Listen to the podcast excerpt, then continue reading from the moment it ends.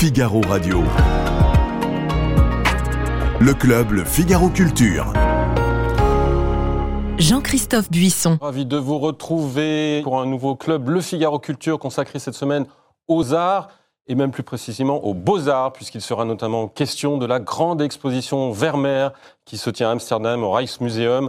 Exposition de l'année peut-être, voire de la décennie, c'est ce que je demanderai à mes invités, puisque 28 des 37 œuvres répertoriées du peintre flamand y sont exposées, dont bien sûr notamment La laitière et La jeune fille à la perle. Alors est-ce qu'il s'agit vraiment de l'expo de l'année? Nous en parlerons. Je leur demanderai aussi quelles conséquences les différentes crises qui se succèdent depuis euh, quelques années dans notre monde très agité ont pour le monde de l'art, pour les galeries, pour les musées, comment ils se sont adaptés à la nouvelle donne culturelle, géopolitique et économique. Et puis je demanderai aussi à mes invités quels sont leurs coups de cœur pour le mois de mars qui vient tout juste de commencer. Et mon petit doigt me dit qu'il y sera notamment question de Poussin, de Picasso et de la préhistoire. Après cette splendide allitération tout à fait involontaire, je vous dis à tout de suite pour le nouveau club Le Figaro Culture après le générique.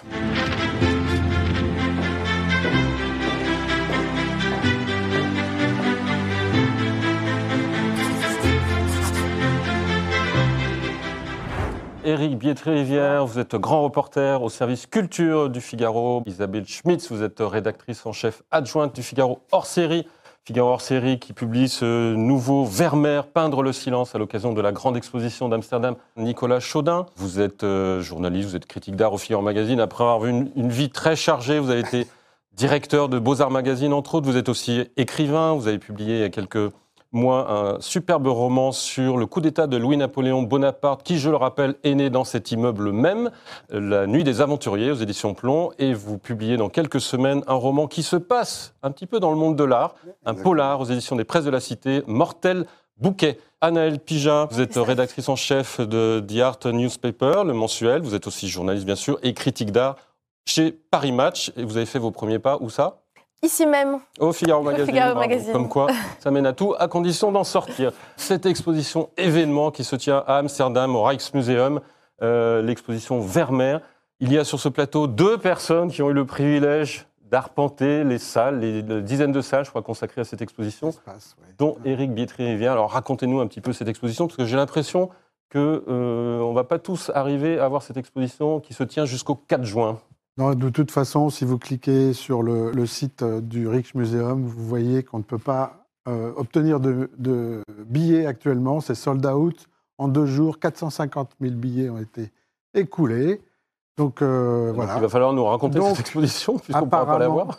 Apparemment, il y aura encore des chances de, de- de pouvoir y aller à partir du euh, 6 ou 7 mars. Euh, une extension d'horaire, euh, mais voilà, c'est d'ores et déjà un succès populaire. Alors racontez-nous un petit peu, Fascination. que vous l'avez vu. Fascination, on l'a vu tous les deux, on l'a vu dans des conditions que, exceptionnelles, puisqu'on était quelques dizaines de journalistes. Euh, donc on a le temps d'embrasser l'ensemble, et c'est ça qui, pour moi, était, Ouais. était, était le, plus, euh, le plus fort. Et puis, euh, et puis le fait que on, ça soit une présentation thématique. On parle de lettres, on a, on a les, les- les lettres, on a le- les discussions amoureuses, les, les parties de musique, euh, et on commence par l'extérieur, en fait, pour rentrer vers l'intérieur, dans ces intérieurs hollandais du siècle d'or. Mais on commence par l'extérieur, par la vue de Delft, Ah oui. le plus beau tableau du monde selon Marcel Proust, c'est Ouais. pas rien. Avec son fameux petit pan de mur jaune, on a essayé de, le chercher, ouais. on n'est pas sûr de l'avoir trouvé. Oui, il y a plusieurs, plusieurs hypothèses, hein, je pense. sur- Euh, mais avec un ciel que même Proust n'a pas osé décrire, tellement euh, il, est, il est beau.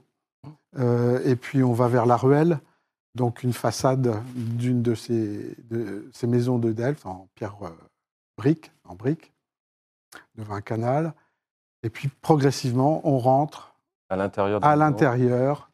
à euh, pas jusqu'à l'atelier lui-même, puisque l'art de la peinture est un des grands tableaux et le grand tableau qui manque à cette magnifique réunion, mais on est très très près euh, du Vermeer euh, tel qu'on pu l'apprécier euh, les grandes familles hein, d'entrepreneurs. Mais c'est audacieux d'ailleurs de ne pas le faire chronologique, non? Alors le problème, c'est qu'on n'a que trois, je crois, trois tableaux datés. Ah oui, avec certitude. ouais. Donc on a très très peu de certitudes, très peu de certitudes, beaucoup de conjectures, beaucoup d'hypothèses. On a bâti des hypothèses sur des hypothèses dès le début, euh, à la, fin du 19e, quand il est re- redécouvert. On l'a appelé le Sphinx pour son caractère mystérieux qu'il a lui-même ouais. qu'il a lui-même généré, Ouais. mais aussi parce qu'il nous manque énormément de choses euh, euh, matérielles, chronologiques sur sa vie. Isabelle, Eric rappelait qu'il a été redécouvert au, au- au 19e. Par qui et Par Oui. quel mystère d'abord a-t-il été écarté de- pendant deux Ah, siècles alors- et qui l'a redécouvert? Alors, euh, c'est pas vraiment un mystère qui a fait qu'il a été écarté très vite. C'est simplement une, une énorme crise qui s'est abattue sur les Pays-Bas à l'occasion d'une guerre euh, déclenchée par la France, Dont nous sommes XIV, ouais. responsables. dont nous sommes responsables. Euh, les Pays-Bas ont, ont- ont répliqué en inondant leurs champs pour empêcher les troupes d'avancer, ce qui a été militairement euh, payant, mais catastrophique euh, économiquement. Et donc, le marché de l'art s'est effondré. Et euh, Vermeer est vraisemblablement mort à cause de ça. En, un jour et demi, sa veuve dit qu'en un jour et demi, il a été tué de chagrin de voir qu'il ne pouvait plus faire vivre ses 11 enfants. Il a eu 15 enfants, dont 11 ont survécu. Et euh, en, un jour et demi, donc il, est, il a eu une. On ne sait pas exactement quoi, mais euh, il a été terrassé et, il est mort. Et donc, dans ce contexte où plus personne n'achète de peinture, et bien évidemment, Vermeer disparaît, sa renommée se, dilue. Et au 19e siècle, c'est Théophile Thoré qui le redécouvre, et c'est lui qui le surnomme le Sphinx de Delphes. Un journaliste. C'est un- Un journaliste, c'est vrai. Ils ont Et- parfois leur utilité. donc. Et voilà.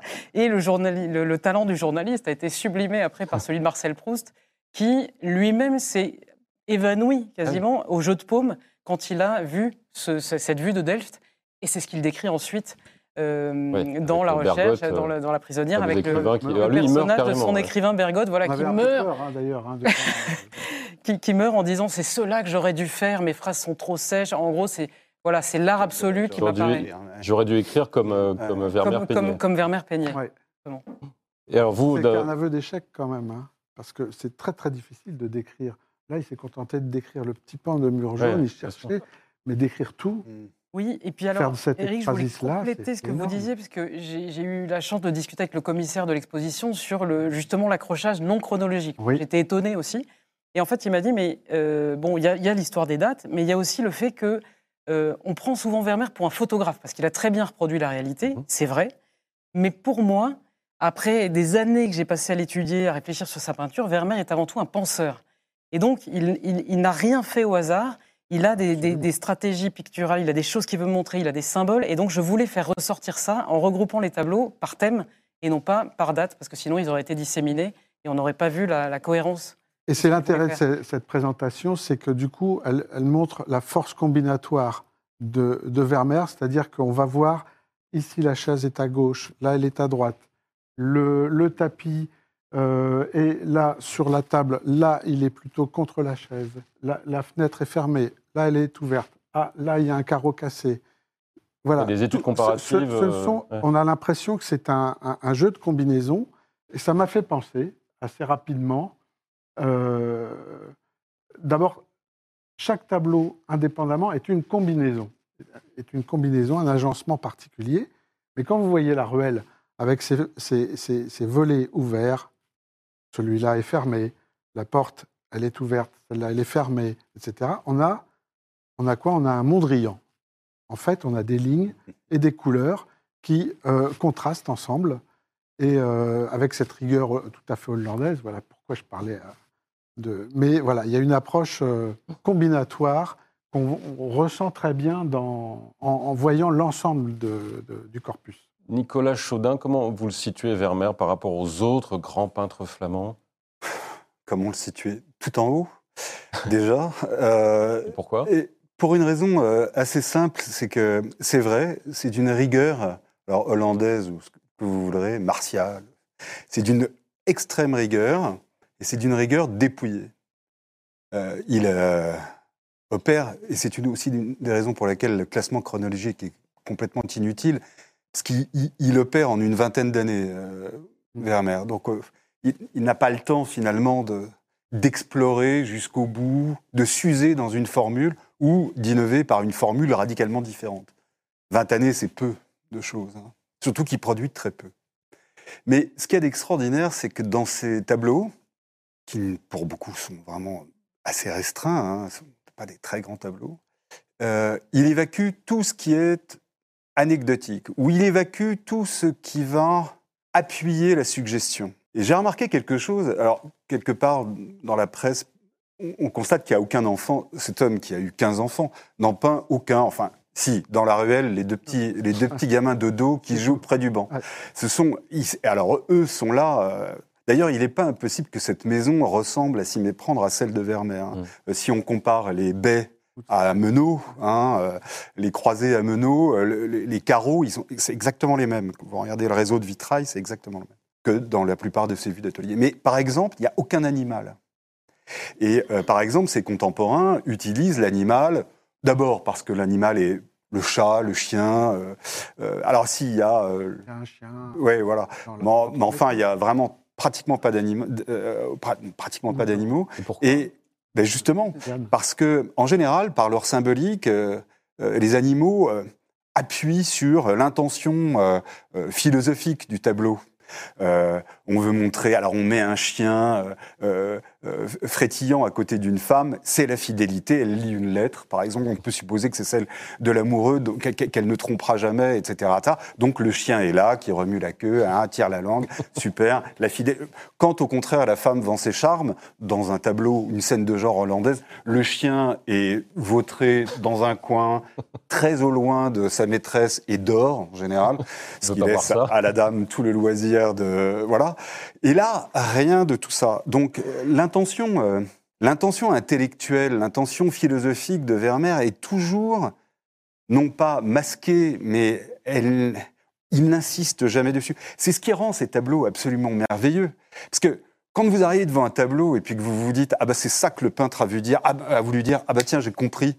C'est bon bah voilà, paf, on passe à autre chose. Vermeer, on peut rester euh, des heures parce que rien ne nous est donné à comprendre et à saisir dans l'instant. Mhm. Il faut vraiment euh, une dernière chose. Après, je passe la parole à ma voisine. mais mais c'est tellement extraordinaire, surtout quand on l'a pas vu, parce qu'on reste encore Non, mais vous en en parlez très bien. appétit. C'est- mais ce qu'on voit, c'est ce retrait, c'est ce Ouais. retrait. Et en fait, euh, les questions se multiplient au fur et à mesure Ouais. de la progression dans l'exposition. Il n'y a jamais un sens définitif. On n'arrive jamais au bout. En fait, on a une. Quand on croit avoir répondu à une question, il y en a trois autres qui subséquemment surgissent. Et c'est ça qu'a voulu Vermeer. Pourquoi? Pour que nous puissions discuter de ce qu'il a fait. Et c'est ce que nous faisons aujourd'hui.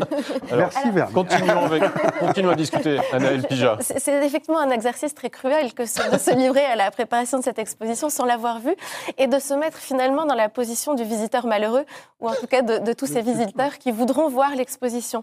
Et alors à ce moment-là, on constate que le site internet du Rijksmuseum est d'une richesse considérable, que on peut quasiment euh, effectuer une visite virtuelle de ouais. l'exposition que l'on découvre de manière assez précise la scénographie de Jean-Michel Villemotte extraordinairement épurée, épurée avec euh, ces très grands rideaux, semble-t-il, de velours, ces barricades, ces barricades, ces mises à distance euh, courbes qui permettent de mettre 10 personnes autour de chaque tableau, et surtout la radicalité de l'exposition qui consiste à ne présenter, si je l'ai bien compris, que les tableaux sim- simplement et, et- et- et puissamment les tableaux de, de Vermeer.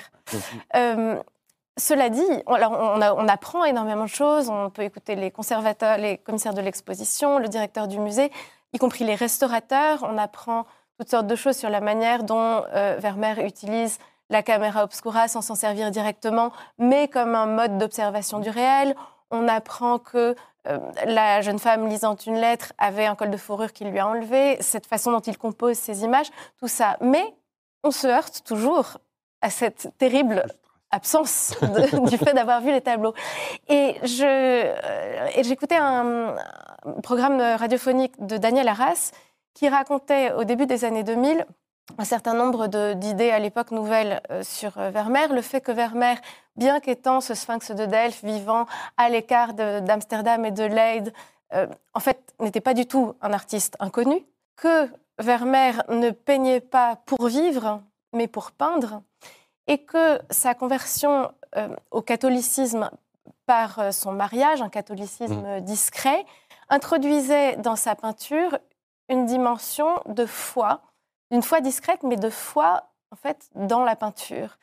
Ah oui. Et alors là, c'est le drame parce qu'on n'a pas vu et qu'on n'a pas la foi. Et ça, alors Voilà. Elisabeth, justement, dans, dans le Figaro hors série, euh, Mais ça, c'est un aspect, articles. Ouais, un voilà, aspect c'est un aspect qu'on primordial qu'on- met en avant parce que l'exposition le met en avant. Je dirais que les, les deux apports de l'exposition, enfin Eric, je ne sais pas si vous serez d'accord, mais euh, dans, dans ce que, dans ce que dit le, le- le commissaire, c'est euh, un, Vermeer est un penseur et non pas un photographe, Mhm. et deux, euh, la foi catholique a éminemment influencé euh, Vermeer dans sa peinture, dans son inspiration et dans sa manière de glisser des symboles et, et délivrer des messages qui ne sont pas immédiatement visibles, sauf sur un tableau qui est l'allégorie de la foi euh, catholique. Alors là, on Oui. voit bien. Et encore. Mais c'est pas son meilleur. Ah, mais non, mais pourquoi c'est pas le son moins vermeerien des Et c'est le tableaux moins vermeerien des tableaux parce que de fait, il, il est, il est assez grandiloquent et puis il, est, il est tellement explicite que là, du coup, il n'y a plus tellement de mystère. Alors que dans le, le reste, en fait, il y a une salle euh, très passionnante, moi j'ai trouvé, qui s'appelle les allégories privées. Oui. Et où en fait, euh, l'exposition rapproche plusieurs tableaux, dont euh, La femme alléguière, qui est une, une femme qui a une sorte de pichet. Euh, elle est face à une fenêtre ouverte. On se demande qu'est-ce qu'elle va faire. Est-ce qu'elle va arroser des, des- des fleurs qui seraient à l'extérieur, mais enfin qu'on ne voit pas? Et, et- et le commissaire dit il n'y a aucun tableau de l'époque qui représente ce genre de scène. Donc il s'est interrogé en se disant mais que regarde-t-elle? Et il l'a rapproché d'un autre tableau qui est une jeune femme qui met un collier de perles et qui se regarde dans le, dans le miroir. Il s'est dit mais ça, typiquement, en fait c'est un tableau, c'est l'iconographie jésuite qui montre des vanités féminines où en gros la Oui. fille qui met son collier de perles, elle se regarde elle. Il y a une grande lumière sur le mur blanc juste à côté, le mur vide. C'est pour ce ça qui- qu'il est blanc d'ailleurs. et c'est pour ça qu'il est blanc, vide, et, et- et on, euh, il s'est interrogé en disant c'est curieux, Vermeer d'habitude ne fait pas ça, et il en a eu, en tout cas, l'interprétation que c'est la présence de Dieu qui est là, et cette fille ne voit rien parce qu'elle ne voit qu'elle, elle est aveuglée par sa beauté et sa futilité, Narcissisme. son narcissisme, alors que l'autre, la femme alléguière, qui regarde, en fait, elle a, elle a ce, ce pichet mais qui, qui ne sert à rien. Elle est face à cette fenêtre ouverte et en fait, si elle regarde, c'est la lumière qui passe à travers la fenêtre Donc la lumière divine. la lumière divine, et il dit voilà que dans, dans l'iconographie euh, jésuite, Mhm. euh, on représente le moment où la Vierge Marie est- euh, reçoit le Jésus en elle comme la lumière qui passe à travers une vitre sans la briser, Mhm. puisque la virginité euh, reste après la Et voilà, c'est c'est- cette manière de, de parler de foi euh, peut être aussi plus largement dans cette euh, représentation de l'intime, du réel, de la lumière, euh, être perçue peut-être comme une foi dans le réel et comme une foi dans la peinture et dans le fait de peindre pour peindre. Oui, ça, alors j'imagine que effectivement, comme vous le disiez, il peignait pour peindre. C'est vrai, il a peint deux tableaux par an euh, en moyenne, et donc c'est pas ça qu'il faisait vivre. Il administrait aussi les terres de, de sa belle-mère. Donc il devait croire en sa peinture s'il faisait ça vraiment euh, l'art pour l'art.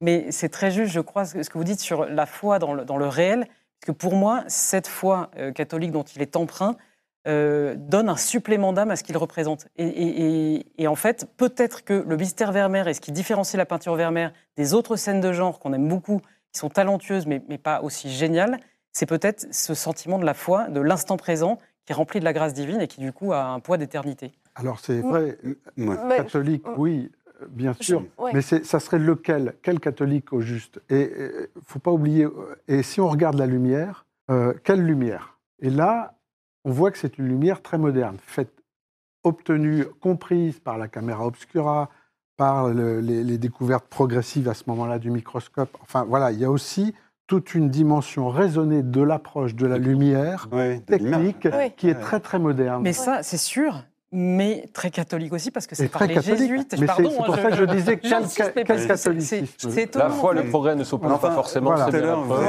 parlé de- C'est bien la preuve. Ils ont, et là, à ce moment-là, la, Hollande a un siècle d'avance sur nous. Et, hein. et les jésuites étaient les voisins, euh, ses voisins de rue en fait. Euh, Il habitait le numéro 2, Oui, les oui, jésuites oui. au numéro 4. Donc ils, se voyaient euh, très souvent et, et c'est eux en fait qui ont mis au point la caméra obscura et qui sans doute le reconnaître. Ça fait aucun doute, euh, ce catholicisme, vous l'avez qualifié tout à l'heure de discret, et, et- c'était prudent de, dire ça. Parce que je ne pense pas qu'il n'y ait que ça. Cette espèce de suspension euh, qu'il y a dans toutes les toiles de Vermeer. C'est-à-dire qu'il ne saisit pas un instant fugitif, il saisit quelque chose d'absolument euh, indéfinissable, une interrogation, euh, une hébétude, une joie contenue, qui sont aussi... qui relèvent de l'intime. Les, peintres de scènes de genre se, se- se- se réjouissent de montrer euh, une Hollande euh, conquérante euh, qui accumule les richesses au point d'en être embarrassée, au point même d'ailleurs que ça devient un sujet de la peinture et de la réflexion politique en Hollande. Oui à l'abondance, mais non à la surabondance, non à la... Il faut savoir consommer raisonnablement ce que l'on accumule, et donc de la même manière qu'il y a cette espèce de paradoxe entre une nation coureuse d'océan, mais qui en même temps exalte un côté casanier dans des représentations d'intérieur, sans cesse répétées, et sans cesse répétées presque de la même manière. Ce sont les mêmes intérieurs que déroule le siècle d'or hollandais. Alors, et, euh, on a envie de continuer avec vous, mais c'est vrai que rentrer dans, dans l'intérieur... Dit-il en l'interrompant. parce que j'ai envie d'aborder dans votre sens, mais, le, quand on rentre dans les tableaux, dans les intérieurs de Vermeer, on en sort très très vite par des objets qui nous montrent l'ailleurs, la fenêtre, hein, euh, le, euh, tel vase, euh, telle porcelaine chinoise, telle, telle argenterie sud-américaine. Donc cet intérieur hollandais, il est perclus de, de, de jaillissements vers l'extérieur. Et en fait, on n'a ni des vues réalistes, ni des, des, vues de foi, on a des intérieurs totalement fantasmatiques.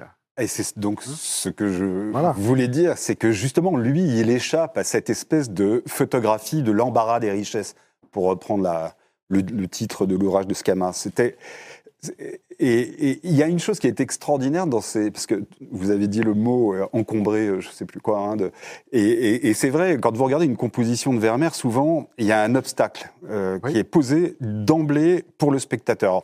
parfois c'est un rideau, bon, ça c'est d'une banalité. il est ouvert. Voilà. Oui, mais enfin, il est ouvert, mais il laisse toujours un pan quand même invisible, et ça veut tout dire.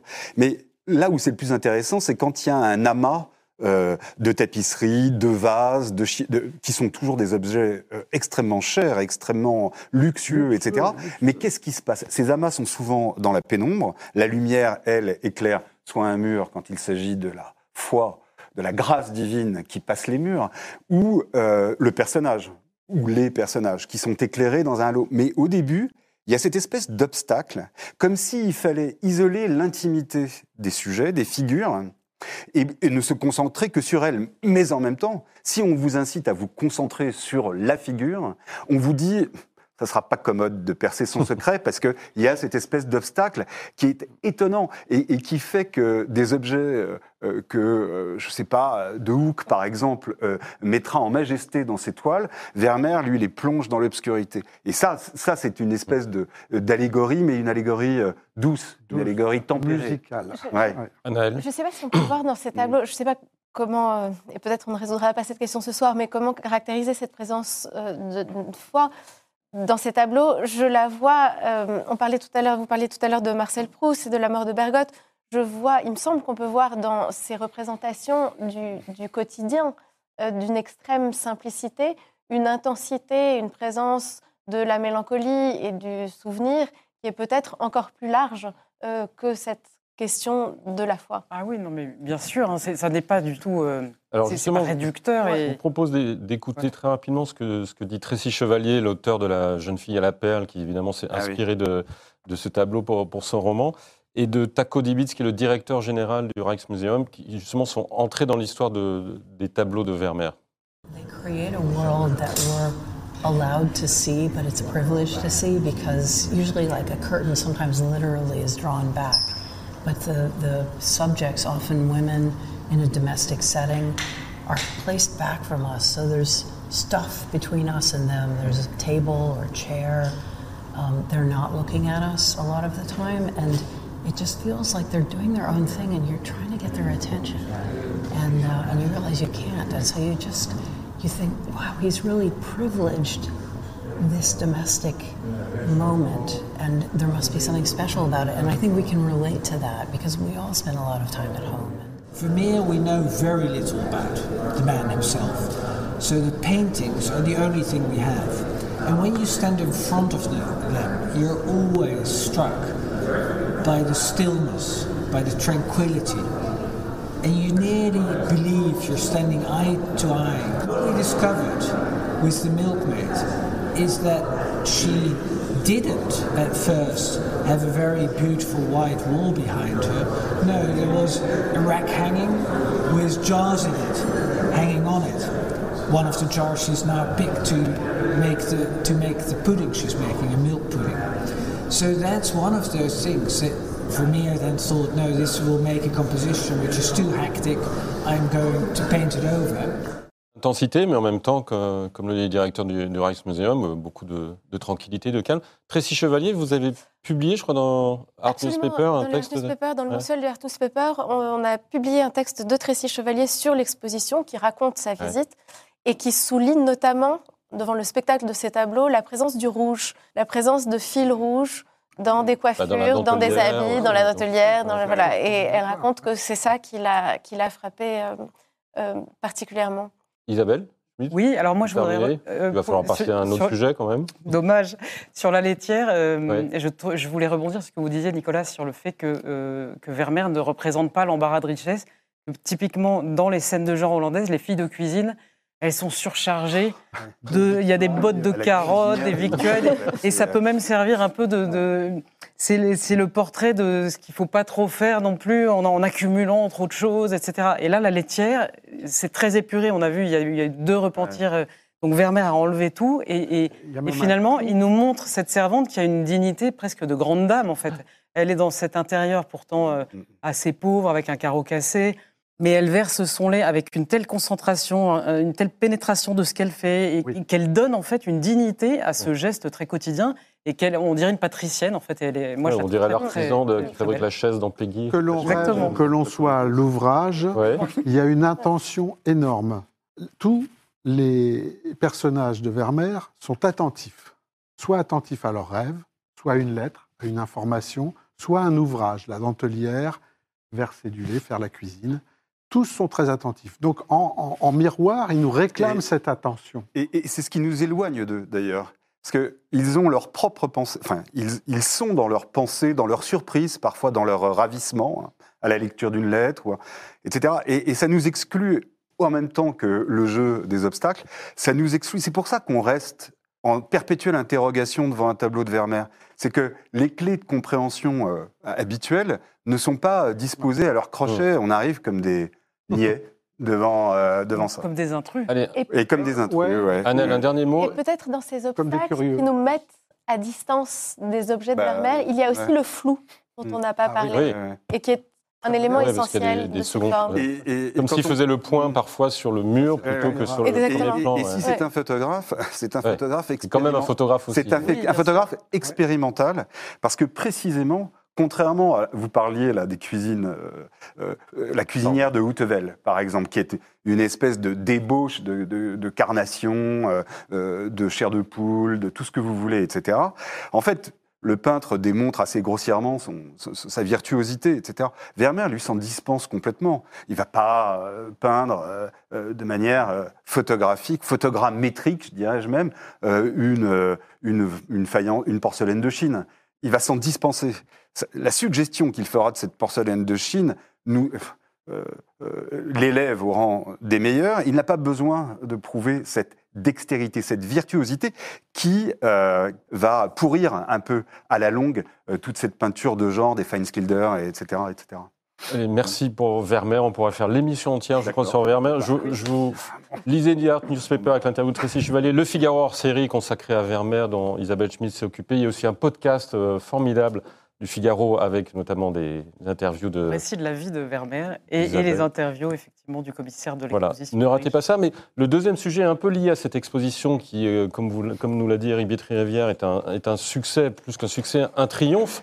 Mais est-ce que c'est un triomphe parce qu'il y a peut-être moins de grandes expositions de cette teneur-là depuis quelques années, en raison des crises, en raison du- de l'épidémie du Covid, en raison de la guerre en Ukraine, ou maintenant, peut- une exposition comme Choukin, je pense euh, à la Fondation Vuitton, c'est plus possible aujourd'hui.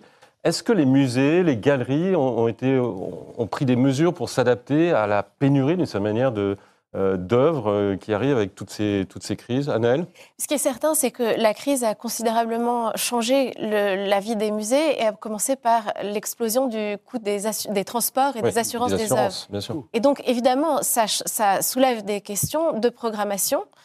est-ce que ces grandes expos sont en elles-mêmes euh, encore possibles Viable, quoi. et encore viable, absolument, financièrement.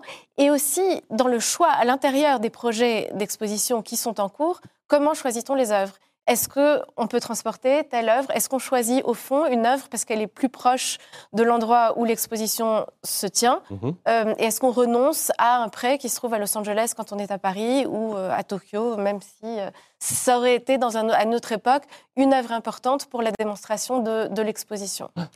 Eric, vous avez l'impression, vous, qu'il y a eu des, un petit peu des Il y a, il y a beaucoup de changements. Euh, les grosses expositions comme celle de Vermeer, avec des prêteurs qui euh, sont des institutions, même un particulier, qui émanent du monde entier. Il y en a un qui vient de Tokyo, donc ça c'est très cher. Tako Dibitz, le directeur de- du Rijksmuseum, me disait qu'en gros son budget avait été le double d'une exposition Oui. euh, standard. Sans me donner les chiffres, mais plus de coproduction. C'est-à-dire que les musées vont s'associer entre eux pour monter euh, un événement qui va ensuite circuler. Ouais. Euh, ça, c'est un phénomène euh, qui s'intensifie, pas, ouais. pas nouveau, mais Pas qui s'intensifie. Des expositions plus longues, autant que possible. Donc, re- regrouper les prêteurs, ça, c'est avantages, justement, de pouvoir plus facilement discuter en disant est-ce que vous nous laissez, est-ce que vous nous avez prêté 15 jours, 3 semaines, un mois plus, plus, plus longtemps? Donc, avoir des expositions avec peu de prêteurs, ça, on a vu à Paris, Kokoschka, Munch, euh, Frida Kahlo, à chaque fois, ce sont des prêteurs principaux et pas une myriade d'intervenants. Euh, et puis des expos plus modulables, on en reparlera, mais avec, euh, par exemple, je pense à l'exposition dont on va parler sur l'art durant la préhistoire, où a été ajouté entre un tiers et un quart d'espace supplémentaire pour faire venir Picasso et montrer comment Picasso s'est inspiré Hmm. de l'art euh, de la préhistoire. Euh, Oui, des extensions. des, des extensions, des déclinaisons Oui, c'est Oui. euh, plus modulables. Plus modulables. On, on Mm. va, on va, Bon, voilà. Mais ça, c'est bien Euh, Ça ça- marche à tous les coups ou là, pour l'instant, ça marche. Ouais. Alors, on ne parle que- pas des immersifs, mais Ah. Non, mais c'est-à-dire qu'il y, y a une question qui se pose. Euh, c'est- en soi, c'est pas euh, soudain euh, la crise, euh, soudain la guerre en Ukraine. Euh, La tendance est lourde depuis euh, plus d'une dizaine d'années, une quinzaine d'années. Euh, les musées euh, n'ont pas des ressources euh, extensibles. Euh, il y a une espèce de financiarisation euh, de- des, des collections publiques. Par exemple, euh, tout simplement par le Louvre à Abu Dhabi, euh, qui est un exemple. Euh, D'ailleurs, il y a euh, l'astronome n'y est pas parce qu'il est, Ouais. parce qu'il est à Abu Dhabi. Euh, Donc, euh, euh, Ce qui rend le prêt de la dentelière d'autant plus alors, puissant. on, on prête euh, ou on dépose à long terme, moyennant euh, finance ou moyennant des aides, euh, des tableaux ici ou là, donc on n'est plus en mesure de les prêter. Et, et ça met à mal cette espèce de collaboration traditionnelle entre les musées qui se prêtaient gratuitement leurs œuvres. C'est changé, en fait. Voilà, qui se les échangeaient Mmh. de manière à ce que la culture euh, se diffuse euh, indifféremment dans n'importe quel pays du monde, sauf ceux évidemment où la guerre fait rage, on ne va pas exposer les œuvres à des bombardements. Et très tôt, pour des raisons que vous expliquiez, d'assurance, de, ah, de financiarisation de l'exposition des œuvres d'art, tout, ça a tendance à se resserrer. Alors qu'est-ce qu'on fait? On fait des expositions qui montrent ce qu'on devrait montrer. Alors euh, j'ai un exemple. d'où l'immersif. Voilà. Ah, nous y voilà, l'immersif. J'ai une- j'ai- j'ai un exemple, parce que je me souviens avoir écrit un, un grand papier, pas dans le Figaro, magazine à l'époque, j'errais lamentablement dans la nuit, mais euh, euh, l'exposition sur les, euh, les arts décoratifs, euh, le, le grand événement de 1925 à Paris, il y avait eu une exposition en 2013 ou 2014 euh, à la Cité de l'Architecture et du Patrimoine un événement parisien qui avait moins de 100 ans et dont l'objet était de répandre le beau euh, parmi, dans tous les foyers. Donc, cette exposition aurait pu montrer des œuvres qui ne valaient pas grand-chose. Des céramiques, du mobilier. Alors, certes, du mobilier très cher, Ruhlmann, etc. Puis du mobilier moins cher, Lévitan, pourquoi pas. Etc. Non mais, pourquoi pas. Et cette exposition montrait effectivement quelques très beaux objets d'art, grâce notamment à son commissaire de l'époque qui s'était démené comme un diable. Mais pour le reste, elle montrait des photos. Alors elle montrait, euh, euh, elle ne montrait pas euh, le, le mobilier du Normandie, mais elle montrait les photos du mobilier du Normandie, et même pas les photos d'époque, des tirages gigantesques, etc., etc., etc. Et donc, c'est en fait une exposition virtuelle. C'est-à-dire qu'on ne vous montre pas ce que vous cherchez à voir, on vous montre l'image de ce euh, que vous ne pourrez malheureusement euh, pas voir en vrai, et encore moins toucher, etc. Ça, c'est un problème parce qu'on se demande à quoi servent les musées. Alors. Hmm. Et, ça, et- peut, ça peut se compléter, par- car, non, des parce choses que- comme carrière de lumière, des choses Tout comme à fait. ça. Mais ça- par exemple, là, euh, euh, vous êtes deux à aller voir l'exposition, avoir vu l'exposition Vermeer. Nous qui ne l'avons pas vue, on en avons autant parlé que vous et avec autant de conviction. Oui, mais on en parce a que nous, on a, parce que bon bah, Oui, mais nous en avons non, mais parce l'expérience. que En vrai, parce on en qu'on a lit des livres, parce qu'on on- on écoute, parce qu'on, vous voyez euh, ce que je veux dire La rétroluminescence de nos écrans d'ordinateur nous met les œuvres en majesté comme aucun livre. Oui. Et là, c'est l'ancien Mais éditeur vous d'art diriez autre chose parle. si vous aviez vu en vrai euh, les œuvres de Vermeer. Mais. Oui, évidemment. sans doute, sans doute, Mais Jean-Christophe, évidemment. sans doute, Mais mais bien sûr. Mais ce que je veux dire, c'est qu'on on s'achemine petit à petit vers une diffusion virtuelle. Enfin, on pourrait s'acheminer. Bah, Non, on je- déjà parce qu'on on appelle déjà exposition euh, des événements où Ouais. on n'a que des projections. On Oui. devrait appeler ça des projections. Je suis Oui, oui. désolé. ça- ça serait- Alors, m- sur le terme exposition, pas exposition, euh, je, je ne sais pas. C'est-à-dire que je- pour moi, évidemment, la rencontre d'une œuvre en vrai ne sera jamais pareille euh, qu'une une reproduction ou un une, ou projection. Mais ce qu'on appelle exposition immersive, euh, alors là, pour le coup, je sais qu'il y a beaucoup d'opposition et de gens qui considèrent que c'est la mort des musées de- de- de- d'organiser des expositions immersives comme le fait Culture Espace avec l'Atelier des Lumières, les carrières de lumière. Moi, je crois que c'est autre chose et cela familiarise les gens avec l'art. Initiation. Alors, c'est une oui, oui, initiation non, aussi, mais- et même quand on est familiarisé, ce. Euh, c'est vrai, mais je, je- moi, je vous avoue, je revenais de Vienne où j'avais vu des tableaux de Klimt et j'ai été ensuite voir l'exposition Klimt à l'Atelier des Lumières. Et j'en étais très émue, en fait, de revoir ces mêmes tableaux mis en musique, euh, avec des détails que je n'avais pas forcément vus. parce que Format je- encore plus voilà, des ouais. formats.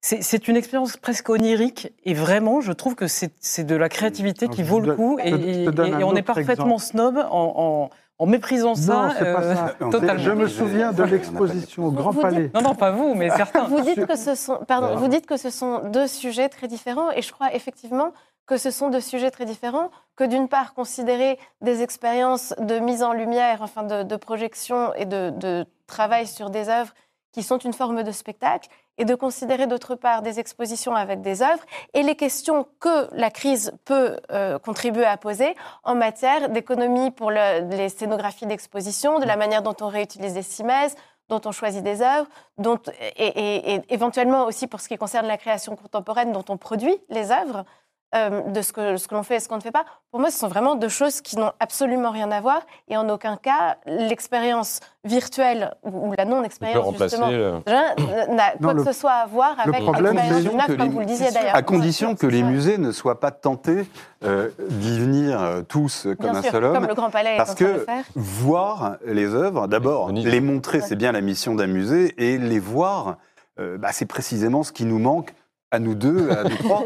Et, Oui. euh, C'est-à-dire que vous n'avez vu que des images, nous avons vu les Absolument. objets. Exactement. Voilà. Et, et nous n'avons aucune idée de cette. euh, on, on peut mobiliser les souvenirs que l'on a Mm. des tableaux du Louvre, des tableaux qu'on a vus par le passé, mais euh, en aucun cas nous n'avons l'expérience de cette exposition à Amsterdam. Et juste pour dire que euh, le, un autre exemple d'exposition immersive, c'était Pompéi au Grand Palais, quand même. Au Grand Palais, Mhm. c'était annoncé comme Mm. l'exposition sur Pompéi. Il y avait une douzaine d'objets, c'est Ouais. tout. Et par contre, il y avait du ramdam. On voyait le Vésuve exploser euh, comme il faut tous les quarts Allez, il nous reste 10 minutes. Je propose qu'on parle. Ah oui. je propose qu'on parle d'expositions que vous avez vues Oui. en vrai. Annelle, on va commencer. Un, peu d'art contemporain, parce qu'on a fait beaucoup d'art Absolument. euh, Trois, figures féminines que, que- Ouais. que je- qui sont très à l'honneur en ce moment à Paris. Euh, Face Ringgold au musée Picasso, une figure euh, tout à fait importante de la scène afro-américaine, une artiste qui a 80, plus que 92 ans aujourd'hui, qui a été assez reconnue euh, aux États-Unis, qui est très liée à- au mouvement de la Harlem Renaissance, qui a été une militante très active du droit, des droits civiques et d'un féminisme américain noir. Elle, on, on voit au musée Picasso un ensemble assez représentatif et très riche de son travail. C'est une artiste qui a été quasiment pas montrée en France. Un ensemble de peintures très beaux dans laquelle il y a beaucoup de portraits, d'autoportraits aussi, dans lequel elle représente les peaux noires dans des teintes bleues tout à fait, euh, tout à fait magnifiques. Un ensemble de grandes peintures aussi qui sont comme des peintures d'histoire. Ce que je ne disais pas, c'est son dialogue avec Picasso, évidemment. C'est pour ça qu'elle se trouve Mm. exposée là par euh, Cécile Debray qui propose une sorte de relecture de, de la modernité, par là, de, de, la figure de Picasso. Il y a notamment un grand tableau qui est prêté, qui s'appelle Die, qui est une sorte de tableau un peu inspiré par Guernica, que le MoMA avait d'ailleurs montré en 2018 en face de, de, Guernica. Et puis, il y a tout son travail aussi sur les quilts, dans ce, ce travail textile dans lequel elle montre la vie quotidienne dans l'Amérique d'après la ségrégation, avec beaucoup d'écriture. Il y a une partie assez amusante aussi dans laquelle elle raconte ses souvenirs parisiens d'une résidence à la Napoule et, et, à Paris, je crois, euh, euh, dans les années 60, et où on, elle, elle, invente la figure d'une petite fille noire qui est dans l'atelier de Picasso dans les années mmh. 20. Euh, il y a aussi une évocation de son travail de performance. Et voilà, c'est vraiment une ça, découverte pour beaucoup, je pense. Et, et... Ça, c'est jusqu'en juillet, un, euh, parce que c'est le cinquantenaire de la disparition ouais, de Picasso au mois d'avril, donc il y aura beaucoup, beaucoup de choses sur Picasso, exactement. mais c'est Déjà. Euh, Exactement. Une assez originale. Voilà, voilà, tout à fait. Tokyo je voulais aussi, aussi vous parler ouais. de Myriam Kahn, donc là, une artiste suisse qui vient d'ouvrir une grande exposition euh, monographique aussi. C'est vraiment une exposition dans laquelle elle a été, euh, elle a été extrêmement active, parce que c'est une peintre qui représente, qui travaille sur papier beaucoup, qui représente des corps, qui représente beaucoup de corps féminins, des figures à la fois euh, aux accents assez mortifères et en même temps dans des teintes assez légères, assez, douces parfois, parfois très rouges, très violentes. On voit aussi des paysages de Suisse, de la Suisse dans laquelle elle, elle vit, euh, dans laquelle elle est née et dans laquelle elle vit aujourd'hui. Euh, c'est vraiment un portrait du monde contemporain qui résonne avec la guerre en Ukraine. Il y a aussi des images extrêmement dures de charniers, mais tout ça de manière très retenue et euh, composée dans l'espace par elle-même comme une sorte de grande installation dans laquelle plusieurs toiles composent une seule œuvre, enfin plusieurs peintures composent une seule œuvre et qui sont euh, une plongée très sensible dans le monde d'aujourd'hui. D'accord. Peut-être une troisième si on a le temps. Isabelle, vous? Oui, alors ben, moi, actuellement, ce n'est pas vraiment une exposition, mais c'est un réaccrochage. Ah, pas une projection, j'espère. Non, pas, pas, du tout.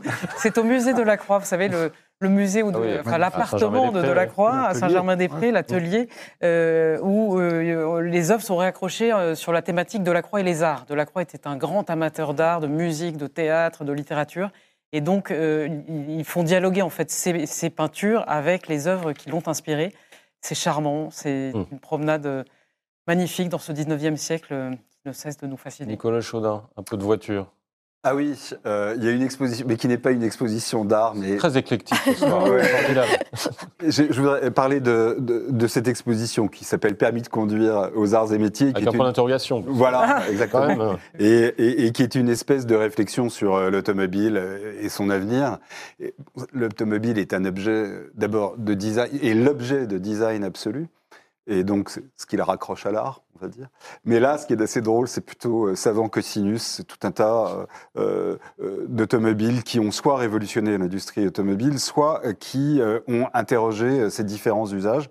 Et les arts et métiers, c'est c'est un endroit où il faut aller dès qu'il y a une bonne occasion d'y aller. Il faut y foncer parce que en soi, c'est une installation d'art contemporain des arts et métiers. C'est euh, c'est complètement euh, inimitable. Et donc là, bah, vous tournez de côté autour de l'automobile en voyant des créations complètement folles, notamment du peintre Paul Arzins, qui était un, peintre. Des années 60, 70, mais qui s'est surtout illustré dans l'habillage des euh, de, de, de, véhicules publicitaires. C'est lui qui a peint euh, le train du Capitole. Pour ceux qui euh, ont plus de 20 ans, enfin peut-être plus de 60, ça rappellera quelque chose, le Trans-Europe Express, etc. C'est lui qui faisait les livrets des locomotives. Bon, c'était un type qui vivait vraiment avec son temps. Était-ce un très grand artiste? Je n'en sais rien. Mais en tous les cas, c'était aussi un bonhomme qui était passionné par l'automobile et qui faisait des voitures de dingue et qui sont toutes exposées là. Bref, on continuera de rêver sur l'automobile et cette exposition nous y aidera. Et euh, je, je, voulais parler aussi ouais. de l'exposition Art et Préhistoire. Alors je sais que nous avons tous les deux un intérêt commun pour cette exposition. Mais au Musée de l'Homme. Au Musée de l'Homme. Ce que je voudrais, euh, pour ma part, en dire, c'est que elle n'apporte rien sur la connaissance euh, de l'art préhistorique, de l'art pariétal. Où, euh, on n'a pas avancé. En revanche, là où elle est très très intéressante, c'est qu'elle érige définitivement l'homme des cavernes, entre guillemets, l'homme ou la femme des cavernes, euh, définitivement en artiste. Formidable, un substantif neutre. en artiste. C'est-à-dire qu'on voit que euh, derrière euh, toute composition rupestre ou pariétale, il y a une intention d'artiste avec une conception abstraite de l'œuvre. La personne qui s'attaque à ce travail-là conçoit une œuvre et ne se contente pas de badigeonner instinctivement ce qui l'environne. Et il y a, et là c'est très immersif, il y a, euh, il y a deux séquences qui nous sont euh, euh, présentées en vidéo, des étapes de construction d'une œuvre, notamment les petits chevaux ponctués du pêche-merle, où on voit les couches successivement apposées, et on voit bien qu'il y a une recherche d'effets, donc une maîtrise de l'art et une intention artistique derrière ce qui nous est donné à voir. Je trouve ça passionnant. Hein, je sais pas. euh, Passionnant. On a déjà des artistes, on pourrait les dire modernes. Oui, enfin, Ouais. Dans la Euh, conception qu'on en a. alors, ouais. moi, je vais faire le grand écart. J'aime bien Ah. les grands écarts. On, a On parlé- continue dans les grands écarts. Hein On en a fait un certain Il y a nombre. une expo qui s'appelle Gribouillage au pluriel. Ouais, à- à- au Beaux-Arts. École des École des Beaux-Arts. Ah, École des Beaux-Arts. Alors là, ça ne fait pas du tout sérieux. Mais en fait, qu'est-ce qu'elle nous raconte? Elle nous raconte la pulsion graphique. Qu'est-ce qu'on fait quand on téléphone et qu'on a l'esprit un peu ailleurs? On fait des petits carreaux, des petits gris-gris-gris, euh, des doodles, on appelle ça en Angleterre. Tout le monde en fait, ça s'est fait de tout temps. Et cette exposition nous raconte cette pulsion graphique. Ça peut être dans le tag, dans le graphe, dans les marges des cahiers d'écoliers. Il y a notamment un cahier d'écolier de, de Delacroix euh, qui doit avoir pas une dizaine d'années, et on se dit, ce cahier d'écolier, cet écolier-là va faire quelque chose, c'est forcé. On a Monsieur Patate dessiné par Louis XIII à 10 ans, euh, précieusement conservé par ses précepteurs. Voilà, et on a aussi la manière dont ces gribouillages, finalement, s'autonomisent. On voit une photo de Giacometti qui encadre un de ces gribouillages qu'il a laissé sur un mur de son atelier, et ça fait une œuvre. Et euh, on voit aussi, euh, tout le monde a gribouillé, hein, absolument tout le monde. Oh. Léonard de Vinci a même théorisé, il a fait le componimento inculto, la composition inculte, c'est-à-dire que pour cerner un mouvement, il allait d'abord faire des traits tout autour pour essayer de trouver, et puis ensuite la forme se préciser, se dessiner, et il l'exploitait pour l'œuvre. Donc ça, c'est jusqu'au 30 avril, l'école des Ouais. Beaux-Arts. Il y a un gribouilleur qui n'est pas, pas maladroit, qui s'appelle Poussin, je crois, c'est ça Nicolas Poussin, alors là, il n'y a plus que quelques jours. euh, À Lyon, C'est à Lyon. Musée des Beaux-Arts de Lyon. au Musée des Beaux-Arts de Lyon. Euh, c'est le, c'est certainement enfin, Poussin que je préfère. Il y avait eu quelques années une exposition au Louvre qui montrait euh, le Poussin catholique, le Poussin au service de la foi, de l'Église. Et là, on a le Poussin qui tire résolument du côté des métamorphoses de vide. À l'époque, c'était un livre qui était mis à l'index hein, à Rome, et ces premières années romaines sont un amusement fou autour du corps de la femme, du satyre qui découvre ses charmes, etc. C'est surprenant parce qu'on a le classicisme juste avant qu'il ne s'institutionnalise, qu'il devienne l'académie. Poussin et l'amour, euh, Musée des Beaux-Arts de Lyon. Il vous reste 30 secondes, une dernière, un dernier coup de cœur. Boulanger, euh, Boulanger, un ami de, de- de Victor Hugo, il est chez lui à la maison de Victor Hugo. Il faisait partie du premier cercle des romantiques.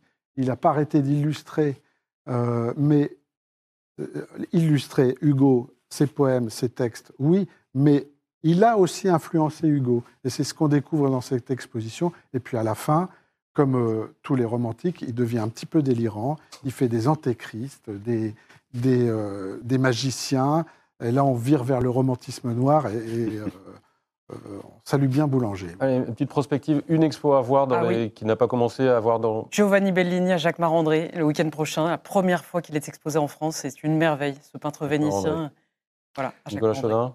Les pastels à Orsay, les pastels du 19e siècle à Orsay, parce que nous avons, nous, euh, Français, euh, l'habitude de croire que le 18e siècle est le siècle du pastel. En fait, non, c'est le 19e. Et on l'apprendra grâce au musée d'Orsay. Voilà. Merci encore à, à tous les quatre. Merci Anaël Pija, Nicolas Chaudin, Isabelle Schmitz, Éric Bietri-Rivière. Je vous retrouve la semaine prochaine pour un nouveau club Le Figaro Culture qui sera consacré au théâtre avec comme invité Nicolas Briançon, le comédien et metteur en scène de Joyeuse Pâques. D'ici là, joyeuse semaine. À très bientôt.